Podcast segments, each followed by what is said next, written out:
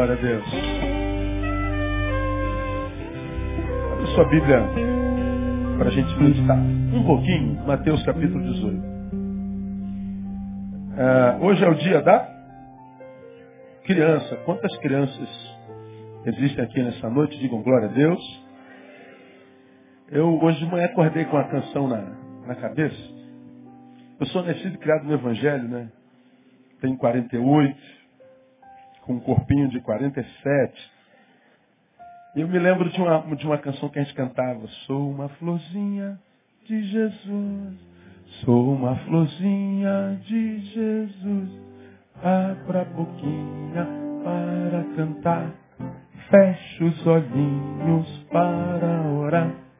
Sou uma florzinha de Jesus. Sim, de Jesus. Só tem Jurássicos Gospel nessa igreja, misericórdia, né?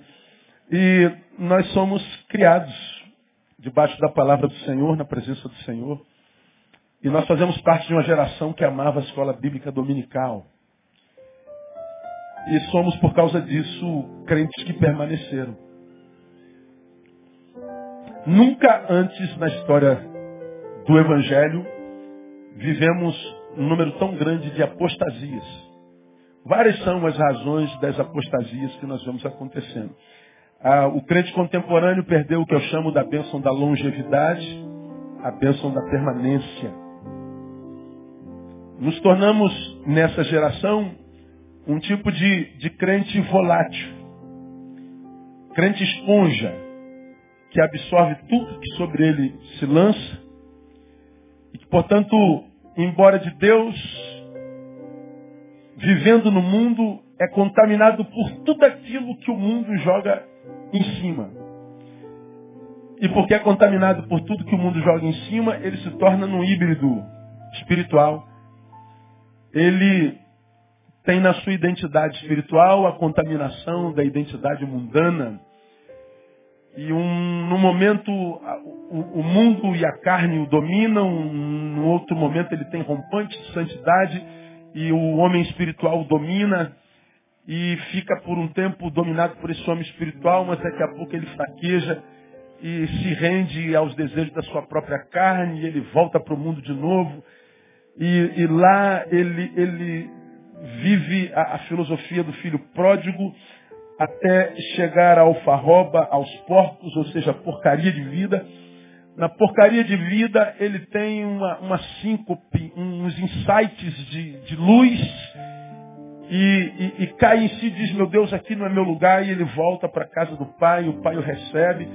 Mas na casa do pai, porque ele está nesse híbrido espiritual, ele sente saudade do mundo, ele abandona o pai de novo, ele vai lá de novo, se suja, como uma porca lavada se revolver no lamaçal, o cão que volta ao vômito. Daqui a pouco ele sente saudade de quem ele é no Evangelho, no Senhor, ele volta. Ele vive essa forma miserável de ser. Ah, ele é o morno. A Bíblia diz que o Senhor tolera os frios, aqueles que, que saem, acreditam na sua existência, mas fizeram opção. Eu não quero saber de Deus. E Deus respeita aqueles que acreditam na sua existência e dizem, eu não abro mão dele. São os quentes. O que Deus não suporta, os, os mornos, ou mornos, não sei como fala. Os que não são frios, não são quentes.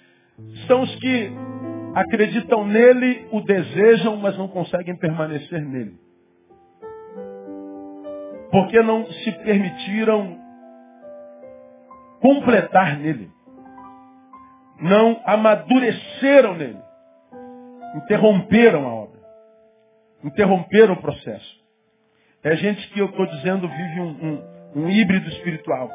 Viver esse estado de ser é insuportável porque esse ser não encontra alegria em lugar nenhum.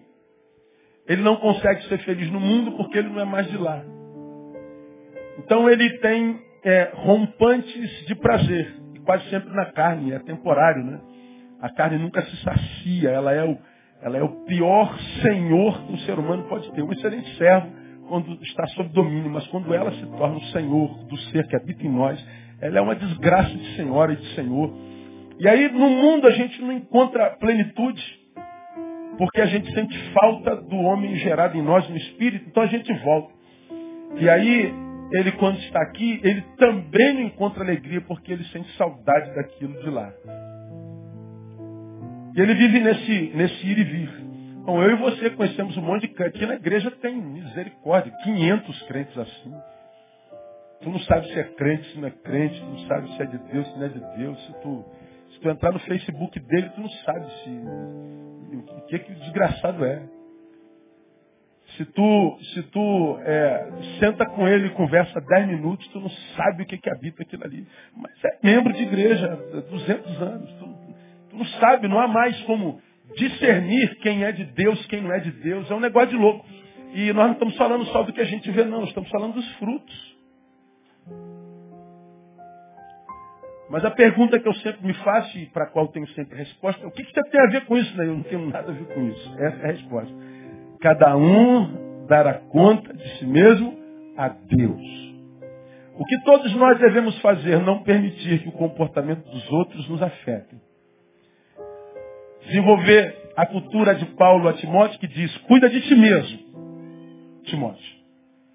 Nos últimos tempos acontecerá, acontecerão esses híbridos existenciais e a gente vai estar dentro da comunidade dos crentes, você não vai saber quem é quem, quem é joio, quem é trigo, a identidade cristã vai estar formatada, e aí eles não vão suportar a palavra e vão juntar para si mestres, segundo seu próprio prazer, que digam coisas que ele gostem de ouvir. Então tu não vai saber quem é quem. Aí ele vem, ele diz, cumpra tu o teu ministério. Quando Paulo diz isso a Timóteo, ele diz, cuide da tua identidade, cuida de ti mesmo.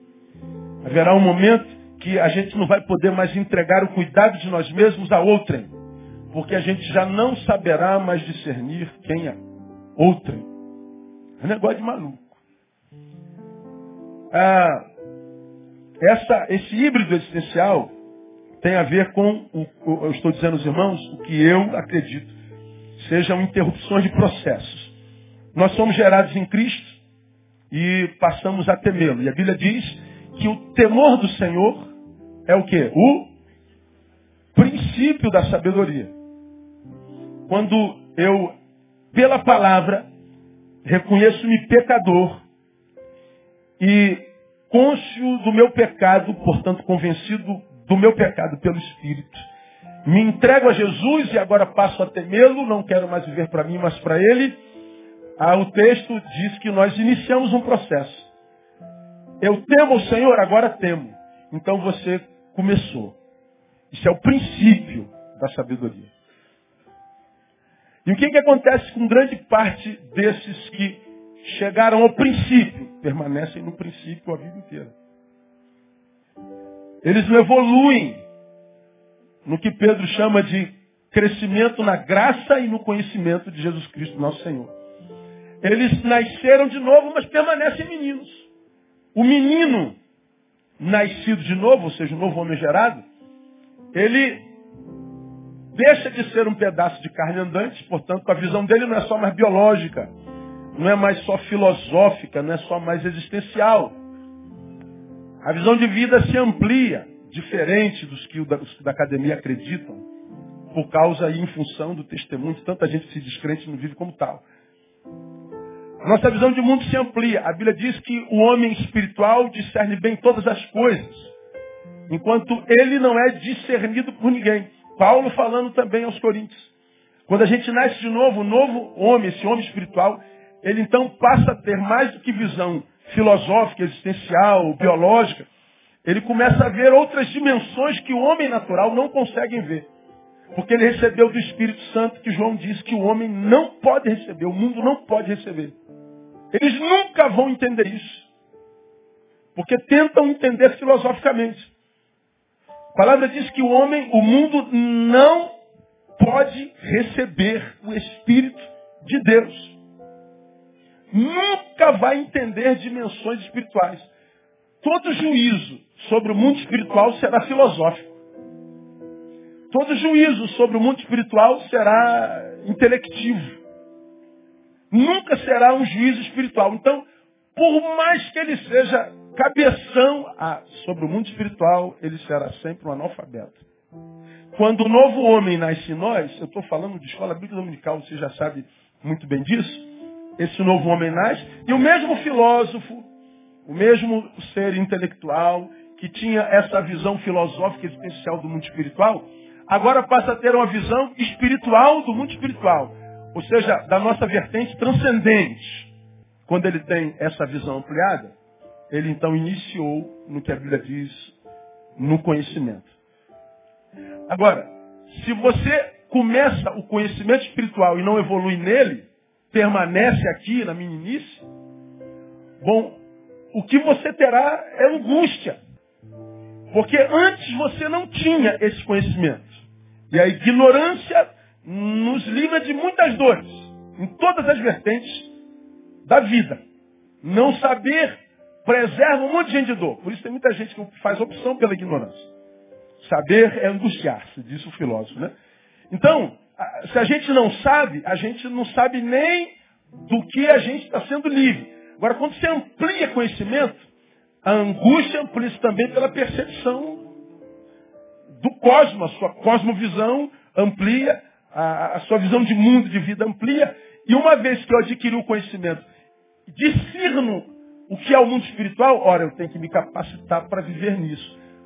Porque eu conheci, mas não me capacitei, não crescendo, o que eu adquiro para a minha vida é mais angústia ainda.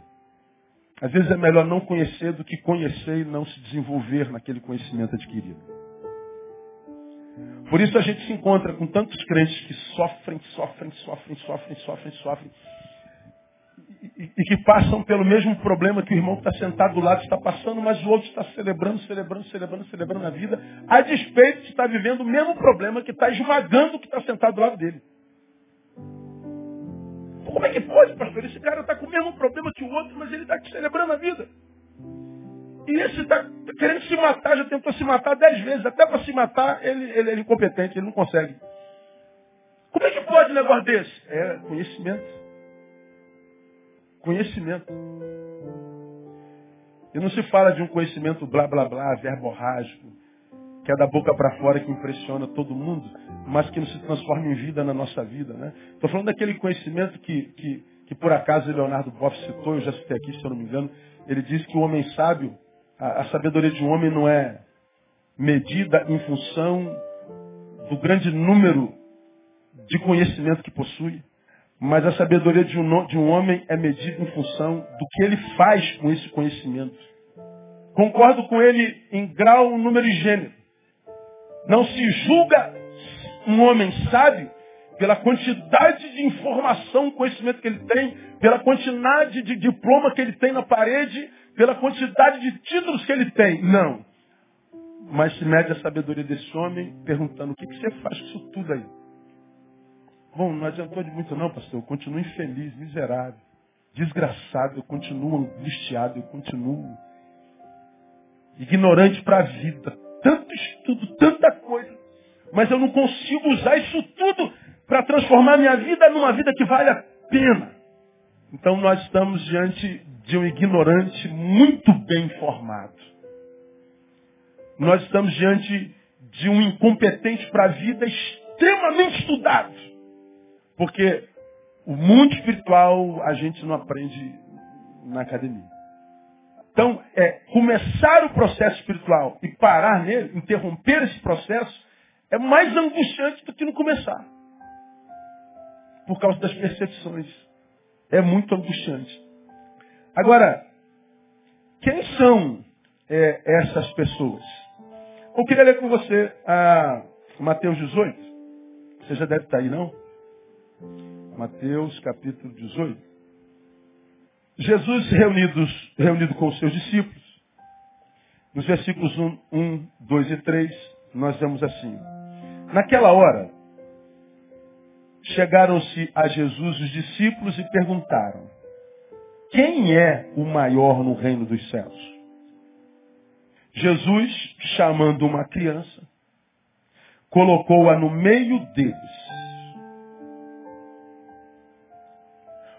olha para eles e diz assim: Em verdade vos digo que se não vos converterdes e não vos fizerdes como crianças, ou como esta criança, de modo algum entrareis no reino dos céus.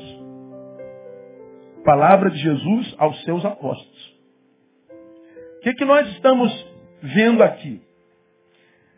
Um grupo de homens, de gente grande, gente que cresceu, e que a despeito de ter crescido cronologicamente, pelo diálogo que desenvolve, mostra que o crescimento só foi cronológico. Qual era a discussão? Senhor, quem é o maior entre nós? Nós estamos aqui, ó Deus, no embate filosófico existencial. Estamos pensando o reino de Deus. Ou imagina que Jesus, como pastor, podia pensar, ah, que bom, estão discutindo o reino de Deus. Mas qual era a discussão do reino de Deus? Qual de nós será o maior? Qual de nós tirará mais onda lá em cima? Qual de nós terá o maior galardão? A casa de quem vai ser mais bonita? Quem terá o melhor carro? Quem vestirá a melhor roupa e o melhor tênis? Senhor, qual de nós é o maior ou será o maior? Jesus olha para aqueles discípulos e apóstolos e diz assim, caramba, estou diante de um, de um antagonismo existencial. Gente grande cronologicamente, gente pequena existencialmente, espiritualmente. Gente que vive, portanto, uma desconexão existencial, uma, um, uma, um, um, um, antagonismo existencial. Parece ser uma coisa que nada tem a ver e é uma coisa que também nada tem a ver. Nós estamos diante de, um, de, um, de, um, de uma farsa. Estamos diante de seres humanos pífios, medíocres, que não entenderam nada a despeito de andarem comigo já esse tempo. Jesus aproveita a, a, a, a, idiotice da reunião e a idiotice revelada pelo tema que eles abordam e chama uma criancinha e bota no meio deles e diz assim, ó, tá vendo essa criança? Se vocês não se converterem para conseguir se fazer como uma criança dessa aqui, nem no reino do céu, onde vocês discutem quem será o maior, vocês entram. Antes de pensar em ser grande, veja se consegue ser pequeno com excelência. Antes de tentar ser o maior, trabalha seus alicerces, trabalha suas bases. Porque o que eu vejo em vocês é o perfil de gente que vai ficar do lado de fora do meu reino, a despeito de estar no meu lado. Aí Jesus diz, vocês estão discutindo assuntos que não lhes competem. Vocês estão pulando etapa. Vocês não conseguiram nem ser pequeno com excelência e querem ser grande com aparência.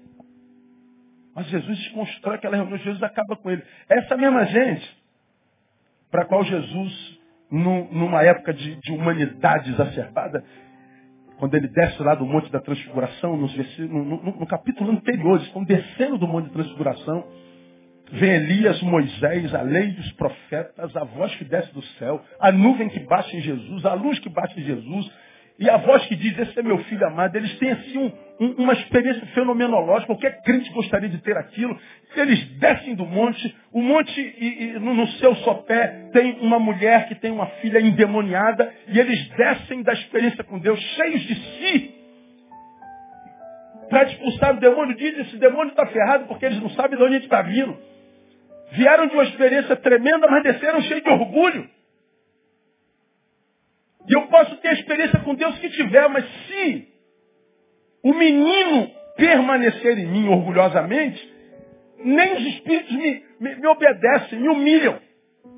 E eles não conseguem expulsar o demônio quando Jesus chega lá embaixo e diz, eu trouxe os teus discípulos, eles não puderam. Aí Jesus diz assim, Deus, até quando eu vou ter que suportar gente como essa? Até quando eu vou ter que sofrer com a presença desses homens grandes, moleques que não crescem nunca. Até quando, Deus, eu vou ter que conviver com esse tipo de gente que não passa de imagem. Até quando eu vou ter que conviver com isso? Jesus fica com raiva. Veja, Jesus não fica com raiva, por exemplo, com a mulher cananeia, que nem chamada para o reino ela foi, ela era, ela era, ela era imunda aos olhos dos judeus. Jesus não se aborrece quando se encontra com Zaqueu, o, o, o ladrão, o cobrador de impostos.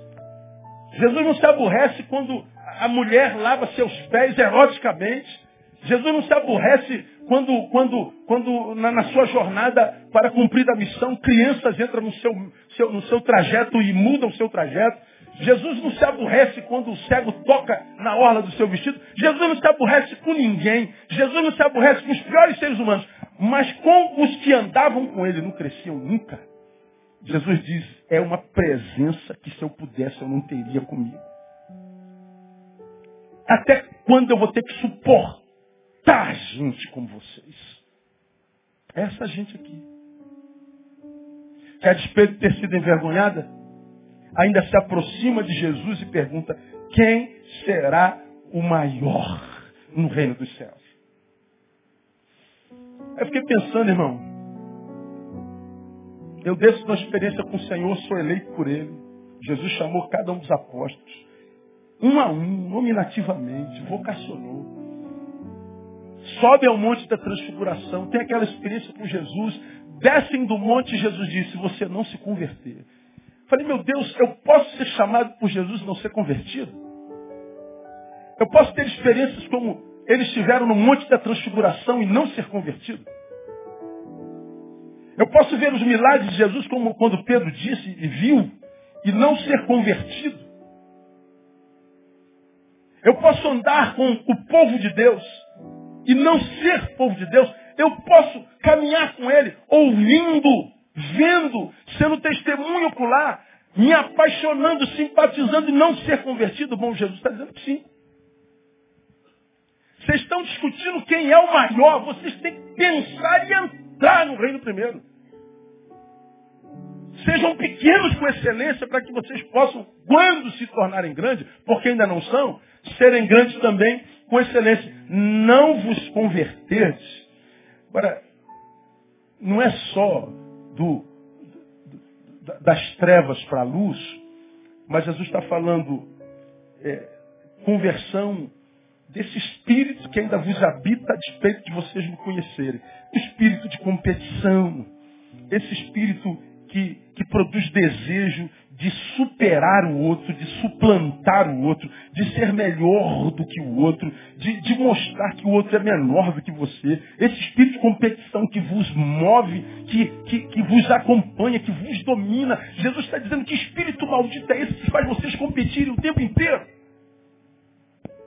Espírito maldito é esse que, que, que, que, os domina e faz com que você queira mostrar ser uma coisa que você não é o tempo inteiro? Que espírito é esse que domina vocês, que faz vocês botarem é, é, é, é uma imagem na frente do, do teu conteúdo, que faz com que os outros imaginem, porque você projetou uma coisa infinitamente maior do que é, só para dizer que é melhor que os outros? Que espírito é esse? Aí, eu quando, eu quando pensava essa palavra, fiquei pensando, meu Deus, Será que esse espírito que habitava os apóstolos caminha entre nós hoje? O que, que você acha? Existe hoje gente que gosta de mostrar ser o, o que não é? Você conhece gente assim? Você é assim? Não, não, eu não. Eu não. De querer ser melhor. Eu sou o melhor saxista, saxofonista. Eu sou o melhor violinista, eu sou o melhor baixista, eu sou o melhor percussionista, eu sou o melhor pastor, eu sou o melhor. A gente está competindo o tempo inteiro, veladamente ou descaradamente, a gente está em plena competição o tempo inteiro. Jesus está dizendo que espírito é esse? Esse espírito não é o meu espírito. Esse espírito revela a realidade da baixa estima de vocês. Revela a realidade de que o homem que eu gerei em vocês ainda não domina o seu ser. Porque quem vive para superar o outro tem problema consigo mesmo. Eu ainda não estou convencido do que acredito ser. E para me convencer de que sou isso tudo, eu supero meu semelhante. E de posse da vitória sobre ele, talvez eu me convença que eu seja tudo aquilo que eu gostaria de ser, mas que lá no fundo sei não sou. Jesus está dizendo que esse espírito de competição não tem a ver com o Espírito Santo. Porque a identidade que o Espírito Santo gera, o novo homem, não me faz competir para superar, me faz competir para servir. Eu não quero superar, meu irmão, eu quero servir, meu irmão. É esse espírito que Jesus diz que quando nos domina, nos capacita para obedecer a sua palavra que diz que cada um considere o outro o quê? Concluam para mim. Superior a si mesmo. Agora, considerar o outro superior a nós mesmos, nesse, nesse tempo que a gente vive, parece uma utopia ah, das utopias. Porque nós só queremos vender a imagem de que nós somos muito mais do que a gente é. Competição o tempo inteiro. Por que você acha que os casamentos acabam? Eu atendi um casal esses dias. O homem me ligou, me contou a história e eu vim atender. Era escabrosa demais. Eu vim, era uma emergência das emergências. Ele conta uma história gigante. Aí, no final da história, veio a frase. A frase era da esposa. Na verdade, o final da história era um, era, um, era uma carninha que foi presa no dente. Era só pegar o. Acabou, era tamanho do problema.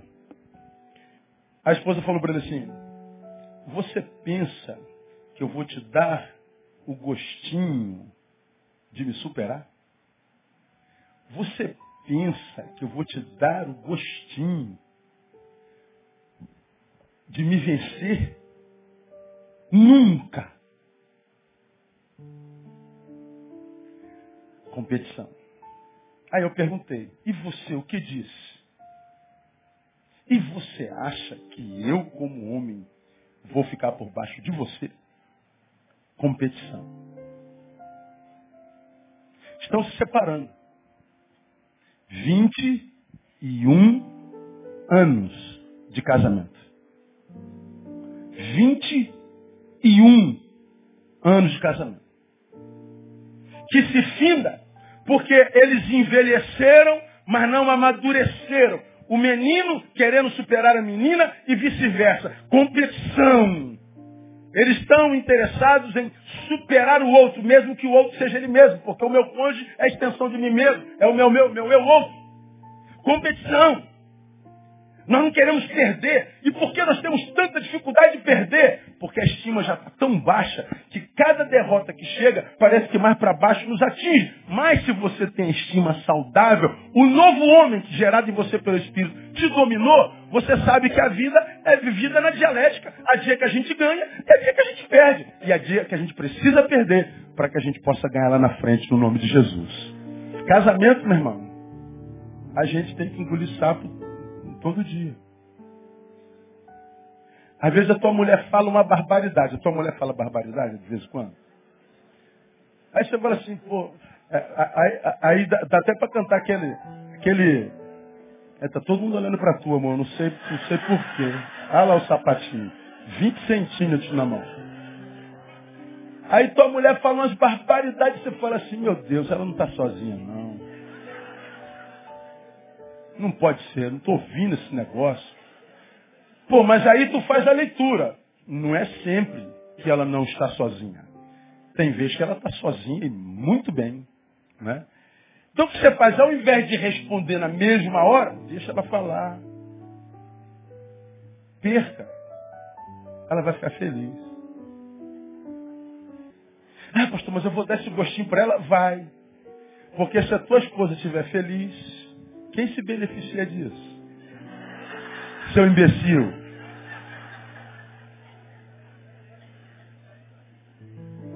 Mas vice-versa, é a mesma coisa. Às vezes teu marido, esse troglodita, fala umas barbaridades. Fala ou não fala, irmão? Então. O da André nem tanto, o André. A Bíblia diz que eu sou o anjo da igreja. Ela é casada com um anjo. Né? Anjo da igreja, não da casa, né? Na verdade, pois é. O marido fala uma barbaridade. Ele dá, dá uma de chefe da casa. Quem manda sou eu. Coitado dos homens. Ele tem homem que acredita mesmo que ele te manda. Então, irmã, deixa ele sentir esse gostinho. Ô, oh, faz, faz. Ô, sultão. Porra, o marido. Hã? O marido fica feliz da vida, meu irmão. Naquela noite ele falhou, deu ruim. Imagina. O cara fica para baixo, bota o cara para cima. Não, meu amor, acontece com todo mundo. Você pode pesquisar nos livros, todos os livros falam isso.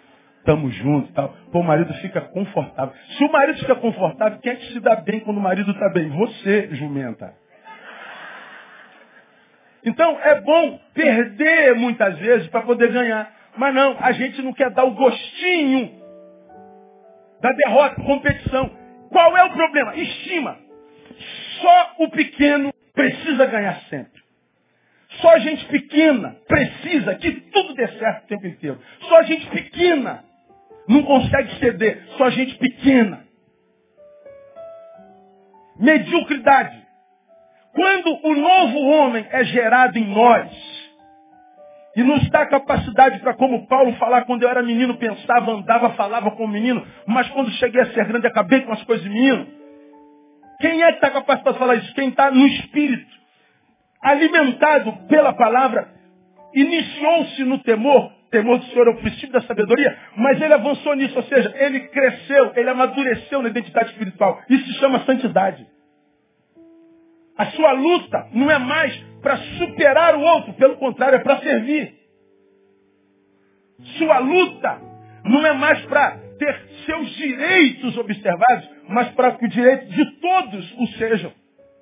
Ele não vive mais para si mesmo, mas a sua vida agora é coletiva. Como eu já falei, se ele é um sujeito, se ele é um homem, ele é um homem coletivo. Seu mundo amplia, não é mais do tamanho do seu, seu umbigo, como eu tenho dito. Essas brigas, seja em âmbito conjugal, filial, é, de amigos, de irmãos, essa briga por direitos, é gente pequena.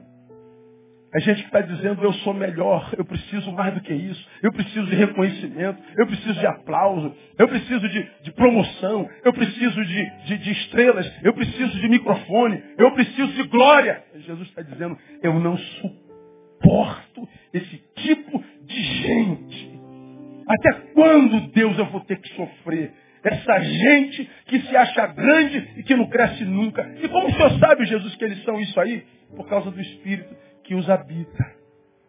Esse espírito de competição. Com essas palavras, se não vos converterdes, ele está ensinando aos seus discípulos que a participação no reino de Deus, que a participação no poder de Deus, que a participação na vida de Deus exige uma mudança no ser do ser humano, exige conversão. Se não vos converterdes e se tornarem como uma criança. Olha o que Jesus está dizendo. Quando a gente se converte, gente que é grande, essa conversão não nos promove. Parece que ela nos demove do lugar e faz com que a gente diminua. Eu tenho 1,86m. Jesus diz assim, converta-se nele. E volte a ter um metro. Menos de si, Neil. Menos de si mesmo, Neil. Baixa a bola. Converta-se se não vos fizerdes como uma dessas crianças. Aí eu queria olhar para essa criança com você. Já ministrei parte disso aqui. Quando a gente olha para uma criança, e Jesus olhar para uma criança, o que, que Jesus via naquela criança que dizia assim, eu quero ver isso visto em vocês, porque o que eu vejo nessa criança é o fruto que, brotando no ser humano, o tornará apto para entrar no reino de Deus. para viver a vida de Deus, para gozar do poder de Deus e ser aprovado por Ele. Veja que não tem nada a ver com religião. Tem a ver com o que habita o ser. E o protótipo, ele tira de uma criança, que nem sabe o que é religião. Vocês precisam ser como criança. Se não se tornarem, nem num reino vocês entram, quanto mais ser grande. E o que, que ele vê numa criança? Eu quero é, é, compartilhar com vocês algumas características bem, bem, bem simples que você vai, vai se lembrar. Primeira coisa que eu vejo Jesus vendo nas crianças é a relação que a criança tem consigo mesmo. Como é a relação que a criança tem consigo mesmo? Ela tem uma relação de humildade. É, de humildade. Pode explicar, pastor? Posso, você vai se lembrar disso. Ah, hoje foi dia das crianças. Hoje comemoramos o dia das crianças. A quadra estava lotada de criança. O, o, segundo andar do prédio lá em frente do gabinete lotado de crianças. Depois, Ana, faz umas fotos desse negócio e bota no Facebook da igreja. Como foi o dia das crianças em Betânia. Quero mostrar isso. Foi lindo. E brinquedos, palhaços. Hoje, hoje foi uma bagunça. Foi lindo. Quando eu estava chegando no meu gabinete com o pastor Caleb Mubarak, aí eu, eu, quando cheguei, um monte de criancinha veio e abraçou minha perna. Tio! Falei, tio? Por que não pastor Neil? Tio Neil, tio Neil, tio Neil, tio Neil, tio Neil. Toda criança, quando olha para um adulto, chama de quê? Tio. Agora pense, quando eu chamo alguém de tio, eu estou chamando de tio por quê? O que você acha? Tio, é, o que, que a gente encontra na palavra tio? Que tipo de, de sei lá, de sentimento? O que, que uma criança tem? Oi, tio. O que está que, que tá embutido nesse tio? Quem me ajuda aí? Proximidade, que mais? Respeito. Ele é meu tio. Ele, é, ele ó, gente, ele é meu tio. Ele é, ele é grande. Ele tem autoridade sobre mim. Não é meu pai minha mãe, mas é o meu tio. Respeito, proximidade, é parente. O que mais a gente vê no tio? Confiança, o que mais? Carinho, afeto. Se você for examinar o tio na boca da criança, está repleto de mensagens subliminares. Mas, sobretudo, tio é quem é grande. Você não vê uma criança chamando a outra, oi tiazinha. Você já viu alguma vez? Não existe na história da humanidade uma criança chama a outra de tia. Mas toda criança chama o adulto de tio. Por que, que chama adulto de tio? Eu reconheço a tua superioridade sobre mim. Eu reconheço que você é maior do que eu. E você vê alguma criança em crise de chamar alguém maior do que ela de tio? Não, por causa da humildade. Quando ela diz, titia vai brigar, ela está dizendo, ela tem autoridade para isso. Então vamos andar certinho, porque senão ela briga mesmo. Respeito, submissão, humildade, chama a todo mundo de tio. Quando eu lembro dessa palavra, eu vou a Filipenses 2,2 que diz nada façais por contenda, mas com humildade, cada um considere os outros superiores a si mesmo. Que Paulo está dizendo o seguinte, chama todo mundo de tio. Considera todo mundo tio. Agora, hoje, cara, nem as nossas autoridades a gente respeita. Irmão, desculpa, estamos em pleito de eleição, né? Eu não me meto em política. Agora, eu não consigo, é, é, como é que eu diria, aceitar não tem nada a ver com o que você faz da sua vida. Não aceitar, não aceitar, não tem nada a ver com isso. Não é a palavra aceitar. Mas eu, eu, eu, eu acho muita falta de respeito o que parte de vocês faz quando se referem a Dilma Rousseff. Essa mulher está na presidência dessa nação. E a Bíblia diz que toda autoridade é instituída por Deus. E concorde eu ou não com o governo dela, eu devo a ela respeito. ela é autoridade sobre a nossa vida. Não vou votar nela não, nem no Aécio.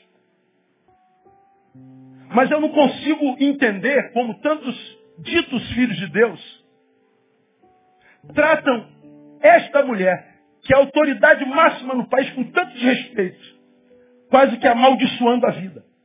Quando a Bíblia diz que nós devemos orar pelos nossos líderes. Devemos fazer por eles orações, deprecações, intercessões. Porque Deus instituiu autoridade sobre nós. Nós, se não respeitamos o presidente do, do, de uma república, quanto mais respeitar o nosso próximo. Vocês viram essa semana? Menino de 18 anos estupra a mãe, esquarteja a mãe e enterra debaixo da cama. Pense, o que que passa na cabeça de um menino que tem desejo sexual pela mãe? Que tipo de ser humano habita esse ser? Que tipo de ser humano habita esse ser? Que tipo de ser habita esse humano que mata sua mãe? Que enterra sua mãe? Você que é saudável, quando pensa em mãe, a gente pensa no que há de melhor na nossa vida. Concorda comigo, amém ou não? Diga assim, minha mãe é uma bênção. De verdade ou não? Pois é, mãe não morre, cara. A minha morreu tem mais de 10 anos. Você está viva. Mãe não morre, mãe é representação de tudo que é bom. Quem tem mãe doente fica desesperado. Meu Deus, eu não consigo me imaginar sem minha mãe. Imagina com a mãe morta aí, imagina. Não dá. A nossa imaginação não consegue produzir a imagem da nossa mãe morta. Só em pensar dá um, um negócio esquisito, não dá? Não dá. Agora, que ser habita um humano que chega a matá-lo? É um ser que vem adoecendo há muito tempo, que chega ao nível de extirpar da existência o ser de onde ele emanou, que o trouxe à própria existência. Isso revela o quê? Uma sociedade que produz homens monstros.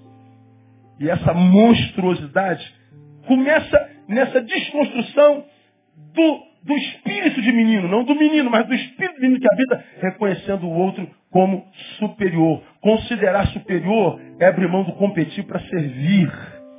Por que, que abrir mão do competir para servir? Porque se eu supero o outro, provando que ele é pior do que eu, não ganho nada. Eu só perco um amigo. Agora, quando eu luto para servir, eu ganho um amigo e plantei uma semente que talvez eu vá precisar no momento mais obscuro da minha existência. Quando eu passo pela vida semeando, quando eu passo pela vida servindo, hoje eu jogo uma semente aqui no caminho e semeei ali na vida do Douglas. Nunca mais viu Douglas, mas foi uma semente semeada. A Bíblia diz que tudo que o homem semear, isso também fará. Jogou na vida, a vida vai devolver. Nunca mais viu Douglas. Vou me encontrar com Douglas 30 anos depois, talvez no maior deserto da minha existência. Achando que eu cheguei ao fim, não estou suportando mais. Daqui a pouco aparece um jovem Douglas com 50 anos de idade. Falei assim, pastor Neil, o que, que houve? Pô, cara, estou passando por isso. Aí aquele menino, no qual eu plantei uma semente há 30 anos atrás, hoje é um homem, uma árvore frondosa, que vai me devolver aquela semente como fruto. E é exatamente o fruto plantado naquele menino, agora homem, que vai me salvar nesse deserto. Agora, o que, que acontece hoje? A molecada, ou os homens contemporâneos, vão passando pela vida quebrando tudo. Quebra tudo! Rebenta a boca do balão! Ou seja, o mundo dele é do tamanho dele. Tudo que ele reconhece é ele mesmo. Não tem respeito mais por pai, mãe, nada, autoridade nenhuma. Ele é um ignorante. E se acha o cara. E ele vai semeando a semente da discórdia, da soberba, da dor, da competição, da humilhação. E ele vai passando pela vida. Ele envelhece. Aí, eu e você nos encontramos com um monte de velhinhos, irmãos, que estão numa desgraça danada. Às vezes abandonado por família, abandonado por filhos, mulheres ou maridos. E a gente olha para o velhinho e diz assim, tadinho, tão pobrezinho. Sim, é. Mas o que, que aquele velhinho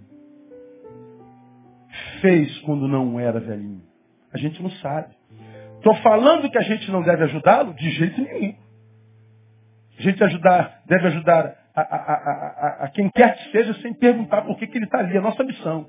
Agora, eu costumo dizer que ninguém está onde está sem que tenha plantado uma semente daquele lugar. Então, a palavra de Deus para a nossa reflexão nessa noite é o seguinte: você que se acha pronta, você que se acha madura, maduro, você que acha que é o cara e que vai competindo, se achando o tal, é, você não vai ter poder para competir a vida inteira, não. Vai chegar uma hora que você vai precisar ser servido. E se você não for servo, nos momentos mais necessitados da tua existência, não haverão servos lá. E por que não haverão? Porque nós não fomos como meninos, humildes. Nós não semeamos simplicidade. Nós não semeamos a, a, a paz. Nós não semeamos serviço. E ao serviço que faz a vida valer a pena. O que dá sentido à vida hoje é o, é o senso de utilidade. A ociosidade é uma desgraça. Acordar de manhã não tem nada para fazer. Um dia é bom, dois, três, cinco, dez. Mas vai chegando 15, 20, 30 dias, 60. Um ano sem fazer nada. A vida vai perdendo vida. A vida vai se distanciando da razão para a qual ela existe. A vida vai se distanciando do motivo pelo qual nasceu. A vida vai se esquecendo da sua própria função. Portanto, do trilho traçado por Deus para ela. E ela se perde. Ela perde sentido. Ela perde sabor. Aí nós vivemos no século XXI as crises shakespeariano. To be or not to be. Ser ou não ser. De onde vim, para onde eu vou, o que fazer. Porque o cara não sabe até hoje. Agora, a boa notícia é que nenhum de vocês foi criado por acaso. Todos vocês, todos nós, fomos criados por Deus para um propósito. Deus, quando criou você, tinha um plano para a tua vida traçado. E um plano de vitória, um plano de vida, um plano de celebração. Um plano que daria sentido ao fato de você ter nascido. Se você não vive isso, se perdeu da origem e da razão para a qual nasceu. Jesus está dizendo, se não se converter, voltar a ser menino, ou seja, voltar às origens, você nem no reino do céu você entra. Você não gosta da vida de Deus, do poder de Deus, do domínio e do senhorio de Deus. Ser como criança. Humildade com relação a si mesmo. Agora uma outra. Como é a criança com relação ao seu próximo? Toda criança. Como é que ela trata os grandes chamando de tio? E como é que ela chama o igual? Esse aqui é o meu, não ouvi, meu amiguinho. Sabe nem o nome. Oi tio, ó, esse aqui é meu amiguinho. É, conhece há quanto tempo? Há cinco minutos. Eu já é amiguinho? É, é meu amiguinho. Quanto tempo você conhece? Cinco minutos. Quando ele chama de amiguinho, o que está embutido nesse amiguinho? Como havia alguma coisa embutida no tio. Chamando de amiguinho, o que, que ele está declarando com o amiguinho? Me ajudem. Parceria. Igualdade. O que mais? Respeito. Carinho. Reconhecimento do valor alheio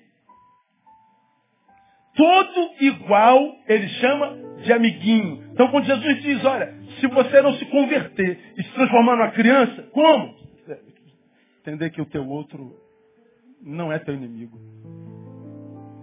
Amizade é chamar os iguais, todos de amiguinhos.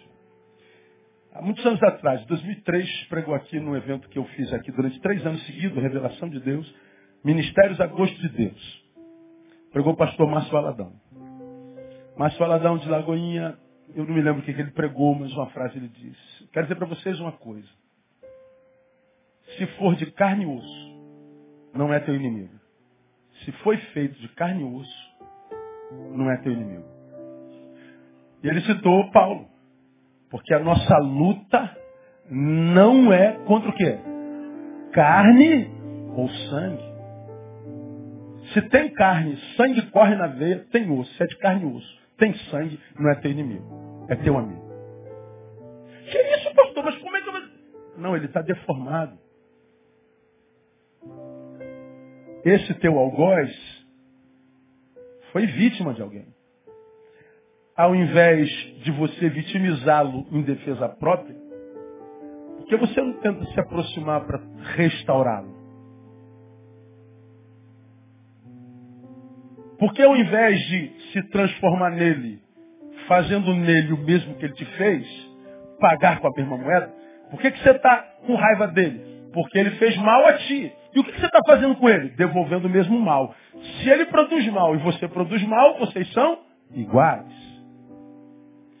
Se eu me transformo na imagem e semelhança do meu algoz, eu perco o direito de reclamar dele. E o que, que a gente vê hoje? Gente pagando mal com mal, mal com mal, mal com mal, mal com mal. O que, que a gente faz? Nós somos os perpetuadores do mal na terra. Nós não temos seres humanos que fazem uma intervenção no fluir do mal no planeta. Fizeram mal a mim. Então eu me transformo na imagem do meu algoz e produzo mal a alguém, porque eu não vou levar desaforo para casa, eu não vou ficar na pior. Pois é, você é um promotor do mal. Você se transformou num agente do mal. Não adianta mais vir para a igreja, pedir a Deus para abençoar e julgar a tua causa. Não adianta mais vir para a igreja pedir para Deus abençoar teu negócio. Não adianta mais pedir para Deus restaurar teu casamento. Não adianta mais subir monte, fazer jejum e campanha. Se você é promotor do mal, retribuindo na mesma moeda o mal que te foi feito, você perdeu o direito de reclamar do mal que te fazem. Eu não tenho o direito mais de reclamar do mal feito a mim se eu faço mal a alguém. Por isso que muito das nossas orações não são ouvidas. E Jesus fala nisso na oração, modelo. Perdoa-as, perdoa as nossas faltas. que mais? Assim como nós perdoamos aos nossos devedores. O que, é que nós estamos orando? Faça conosco o que eu faço com o meu semelhante. E é exatamente o que a vida faz conosco, que Deus faz conosco. O que, que acontece com esse cristão que é promotor do mal na terra? Ele muda de religião, mas não muda os princípios e os valores da interioridade. E o que, que acontece com ele? Vira um religioso maldito. Vira um asceta gospel. Vira um fanático.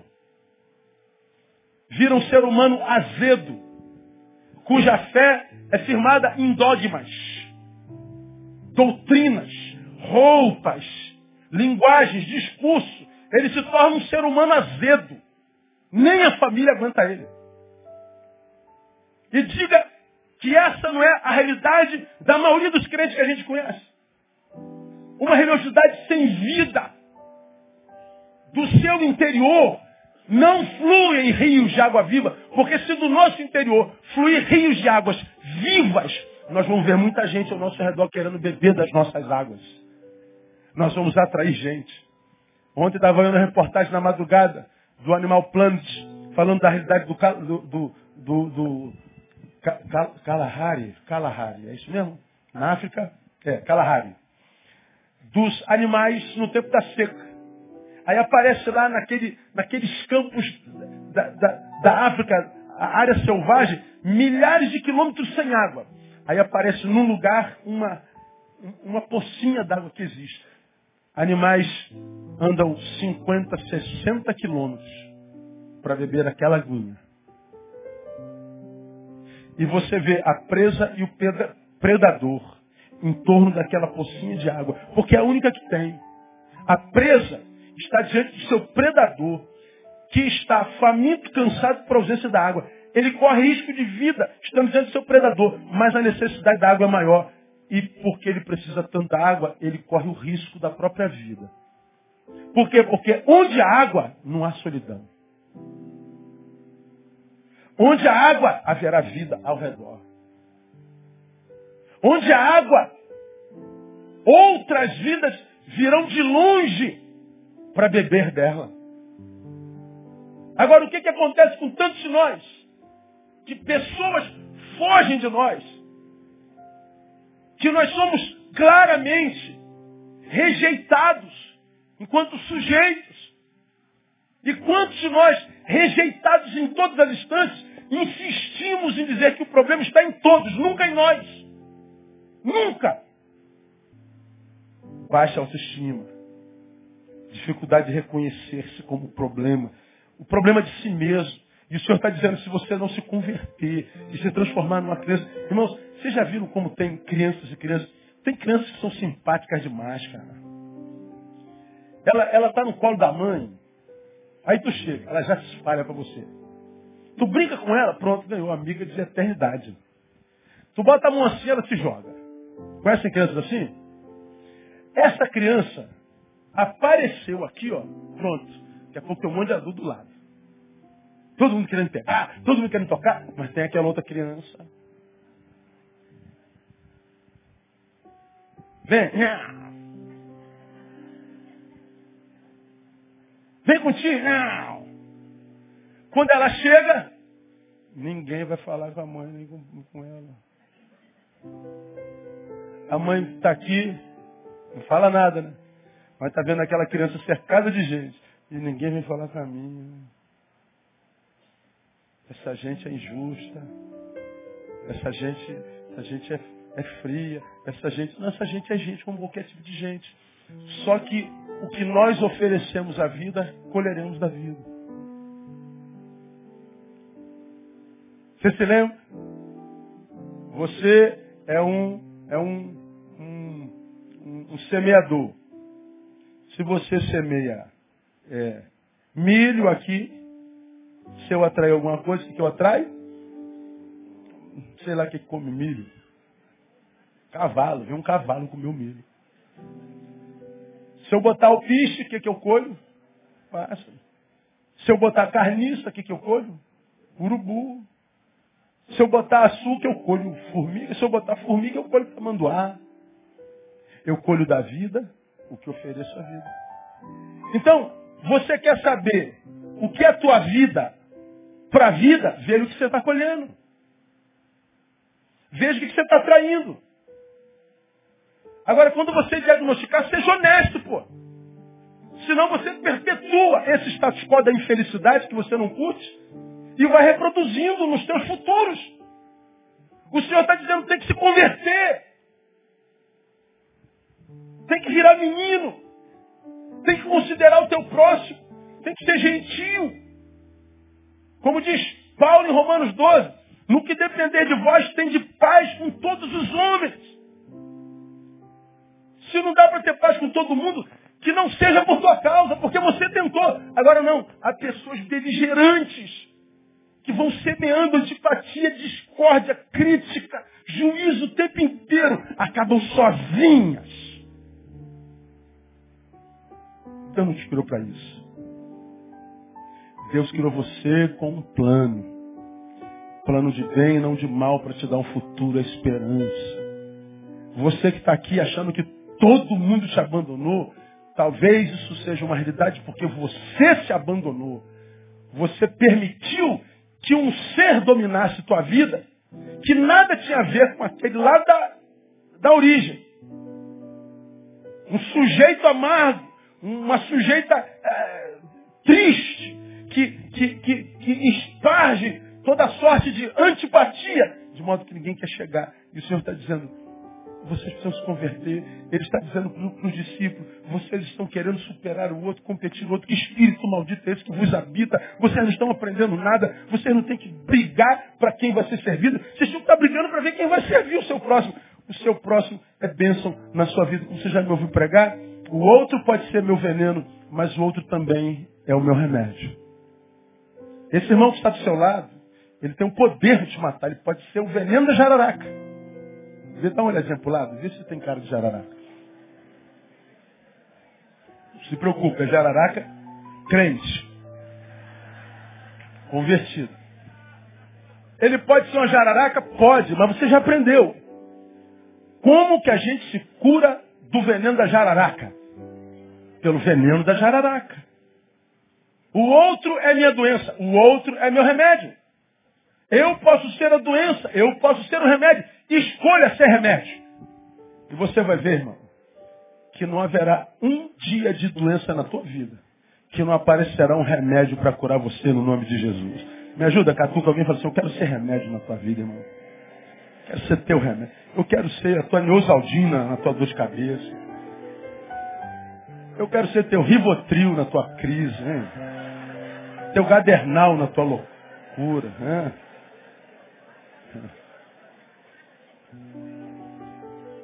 Não pode falar, eu quero ser teu Viagra, né? Aí não. Aí pega mal, pega mal. Não dá. Então, a criança, terminei, com relação a si mesma, humildade, ti, com relação ao próximo, amiguinho, com relação às coisas, como é que a criança lida com as coisas? Preocupa-se apenas com o necessário, com para hoje. Só. O que ele tem hoje é o que ele curtirá até que o sono o vença. Bota ele com um brinquedinho, esquece ele lá. Ele vai se esbaldar. Ele não vai deixar de brincar hoje pensando se vai ter amanhã. E amanhã nem existe, mano. Ele está nem aí. Você já viu alguma criança parada assim, meu Deus, vou economizar brinquedo hoje que amanhã eu posso ficar sem? Pô, criança não está nem aí com amanhã. Tudo que eu tenho é hoje. Eu vou curtir hoje com todas as minhas forças. E aparece um, um, um inimigo chamado pai ou mãe. Diz assim, vai dormir, toma banho. Oh. Nem suei, mãe. Manda dormir. Dormir para criança é uma abominação. Porque dormir é o quê? Perda de tempo. Quem inventou esse negócio de dormir, cara? Isso é coisa de velho. Dormir para quê? Tanto brinquedo aqui, gente. Tanta alegria aqui. Para que, que gente vai dormir? Dormir é perda de tempo. Aí tu vê, cara, ele fica brigando com o sono, né? Quem é pai sabe, né? Ele está caindo. Ele faz assim, ó. Pô, ele não dorme, ele, ele arregala os olhão. Porque perder tempo, não quero perder tempo, eu quero brincar. Hoje ainda está aqui, ó. Vou perder tempo. Fala para a criança dormir, é um, é um problema. Do que, que Jesus está falando? É. Pega o que você tem hoje, as tuas coisas, e agradeça pelo que tem. E não deixa de curtir o teu hoje por causa da preocupação com os amanhãs. Nós adultos, nós somos terríveis. Nós temos tanta coisa hoje. Aí chegou um amigo. Um amigo, amiga. Hoje a gente usou um tempão, né? Aí, pô, amigo, tô bem não, desculpa aí e tal. Ah, tá, desculpa aí. Sai. Por que ele não curte o amigo? Porque ele está preocupado com a prova, com a conta, com não sei o que que vai ter que fazer na quinta-feira. Ele abriu mão de uma comunhão hoje, quando estava diante da possibilidade dele vivê-la, por causa do amanhã. Ou por causa do ontem. Pô, fala comigo não, chateado lá com Fulano, você não soube não que falou de mim? Não, não soube. Então, foi no dia 2 de agosto, lembra? Aqui, que negócio. Então, outra hora. Eu deixo de viver uma comunhão que Deus tem para mim hoje, porque eu estou preso lá no dia 2 de agosto. Oh, Deus me abençoa. Como, Neil? Você não volta para hoje mais, pô. Você ficou preso lá. Você foi lá para você aonde? Por que, que eu vou te dar presente hoje? Você não está aqui. Aí o que, que acontece com os hoje desses adultos? Vazio. Um hoje sem graça. Um hoje sem alegria. Um hoje sem brincadeira. Um hoje cinza, sem cor. E são tantos hoje assim que ele desiste da vida. Está aí os suicidas que não nos deixam mentir. Estão aí os adultos dizendo que a vida não vale nada, que viver não é bom. Estão os adultos abrindo mão do que, do que tem valor por causa daquilo que tem preço, como eu preguei domingo. Está aí os amargurados da vida, está aí os, os, os apóstolos da vida, estão aí os que não acreditam mais em Deus na vida, estão aí os, os irados da vida, os revoltados contra a burguesia. Então, aí os infelizes, porque não souberam gestar a própria vida. E quase sempre os infelizes são os que não conseguem mergulhar no hoje e vivê-lo com intensidade. Por quê? Presos no passado, sequestrados pelo futuro. Como eu falo aqui todo domingo. Tu não vê criança? Criança quer brincar, que tem? Vamos fazer o que hoje, gente? Tia, tem o quê? E o moleque, sério, o Senhor está dizendo assim, para de chorar o que não tem, celebra o que tem. Quando você curtir o que tem, então você vai receber algo novo. Por que, que não acontece nada de novo na vida de tantos de nós? Porque não celebra o velho. Não estou correndo atrás do meu sonho. O que, que você está fazendo com o teu presente? Deixando passar. E a gente acha que estamos sendo aprovados pela vida por Deus porque nós estamos correndo atrás do sonho. Sim, temos que correr atrás do sonho. Mas sem abrir mão do que a gente tem enquanto realidade. Temos que valorizar o que tem. Preciso agradecer a Deus pela, pela casinha que eu tenho. Não, estou de olho na mansão. Sim, bota a mansão como, como um alvo. Mas enquanto está no barraquinho, diga, Senhor, eu te louvo por esse barraco. Ah, meu alvo é emagrecer 25 quilos. Mas agradeça a Deus porque é gordinha e está feliz por causa disso. Está do lado de uma gordinha e fala assim, celebra aí, mano, em nome de Jesus. Aí o cara falou mesmo, o cara arrumou uma briga pro resto da noite. Vai dormir no quintal, mano. Eu não vou falar uma coisa dessa jamais, tá louco.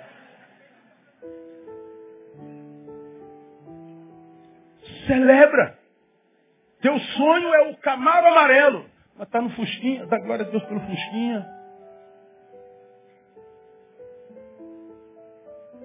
É velho, mas está pago. O cara do Camaro está endividado até a volta de Cristo. E está naquele carro só para te fazer inveja. Celebrar o hoje. Acordar e dizer, Deus, obrigado, acordei de novo. Mas como é que alguns adultos acordam? Ai, meu Deus. Mais um dia. Aí o dia te olha assim azedo. Ah, é? Tá bom, deixa comigo. Vou te dar o que você quer.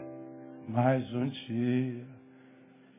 Mas se você acorda de manhã e fala assim, caramba, acordei de novo, louvado seja o Senhor. Ó, o bagulho hoje está doido, a agenda.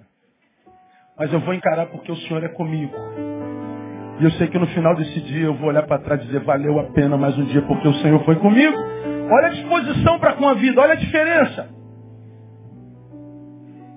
Tudo depende da forma como a gente acorda. Criança só acorda mal quando vai para a escola. Ó, amanhã nós vamos passear. Ele nem dorme. Já amanheceu, mãe? Já Não, meu filho, você dormiu tem meia hora. Ué, mas só meia hora. Falta nove horas ainda. Meu Deus, ele não dorme. Porque ele vai celebrar a vida. E a gente tem vida e não celebra. A gente quer que Deus abençoe os nossos amanhãs. E Deus não abençoará os nossos amanhãs enquanto não celebrarmos o nosso hoje. Cara, você tem razão para estar triste, está cheio de problema? Tem. Todos temos. Isso nós somos iguais, todos somos problemáticos. Mas todos nós temos um motivo para agradecer ao Senhor. Tem ou não tem? Você não tem uma razão para agradecer ao Senhor?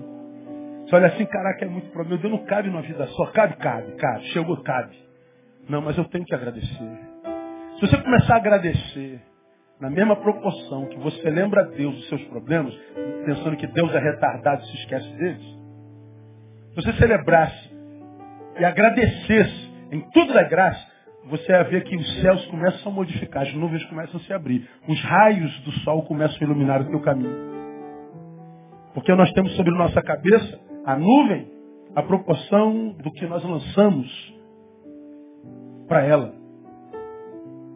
Tem gente que pega um sol, um dia de verão, mas em cima dele tem uma nuvem. Ele está produzindo essa nuvem, o sol não chega a ele. Tem gente que passa por um inverno fechado, mas onde ele está é um buraco. O sol vai chegando só nele. Por causa do que ele lança na vida, suas energias, sua produção. A vida é uma bênção. E se você a tratar bem, ela vai ser solidária a você e vai te abençoar. Eu quero profetizar que nessa noite Deus começa a mudar a tua história, porque você está mudando postura. Com relação a si mesmo, humildade, com relação ao próximo, amizade, com relação às coisas, apenas hoje. E para terminar, com relação ao Pai, dependência total. Criança, quando está perto do pai, eu estou perto do meu super-homem. Papai pode. Pula, filha, ele pode estar no milésimo andar. O meu pai mandou pular, ele nem pensa. Pô, não vai não, rapaz, teu pai está te botando furado. Não, meu pai, cara. Que é isso? Eu sei quem é meu pai. É meu pai, rapaz. E como é que a gente lida com relação a Deus? Só lembramos do pai quando a gente está precisando de alguma coisa. Se tiver tudo bem, a gente larga o pai. Tiver tudo certinho, a gente não fala com o pai. Tiver tudo em ordem, a gente não lembra que Deus existe. Quando perde tudo, corre para a igreja. Vira santo por três meses. Aí é, é tudo que é campanha, é monte, vale. E ele vira um santo, começa a usar todo mundo que está sem visão e tal. A gente, toda hora a gente encontra isso. Dura três meses. Daqui a pouco volta. Porcaria de vida, volta. Tudo bem, santidade, volta. Meu Deus. Agora, se eu estou bem, porque o Pai me abençoou, digo assim, Pai, obrigado, porque o homem não pode receber coisa alguma se não for dada por ti. Então, eu te agradeço por tudo que tenho, mas eu quero que tu saibas que a minha maior porção é o Senhor. Perdi tudo, Pai, porque a minha porção é o Senhor. Eu quero que o Senhor saiba, ainda que eles tenham me tirado tudo, nada me tiraram porque nada do que eu tinha era meu. Era presente teu. O Senhor o deu, o Senhor o tomou. Bendito seja o nome do Senhor. Está tudo bem. A minha porção continua sendo o Senhor. Bom, se você fosse o diabo, o que, que você faria? Há uma pessoa que tem tudo e você tirou tudo e ela não mudou nada. Que, que eu posso fazer com esse cara? Porque sobre Jó e sobre nós há uma ordem dada na eternidade. Só não toque nele. Tudo que ele tem está na tua mão. O ter dele é teu. O ser dele é meu. E o diabo vai lá e tira tudo. E o que ele é? Não muda nada. Eu já tirei tudo desse homem. E eu estou impedido de tocar nele. Sobra para mim? Não sobra nada, Satanás. Porque é nascido de Deus, é aquele nascido de Deus, você não toca. Ele está submisso ao Senhor, aquele que sujeita ao Senhor e resiste ao diabo. O que, que o diabo faz? Foge. Não, é? não somos nós que fugimos do diabo. O diabo foge de nós. Eu não corro atrás da bênção, a bênção corre atrás de mim. Não é o inferno que me ataca. Eu ataco o inferno e as portas do inferno não prevalecem sobre a igreja. Não é o diabo que está me perseguindo. Ele está contra-atacando o que eu estou sendo. Porque o que eu estou sendo bombardeia o mundo dele. Porque eu estou bombardeando, ele está tentando me bombardear, mas eu tenho promessa. Ele não pode me tocar. E pastor, de onde vem essa confiança? É do Pai. Eu sei quem é meu Pai. Por que que tantos de nós vivem tanto desespero? Crise, dúvida.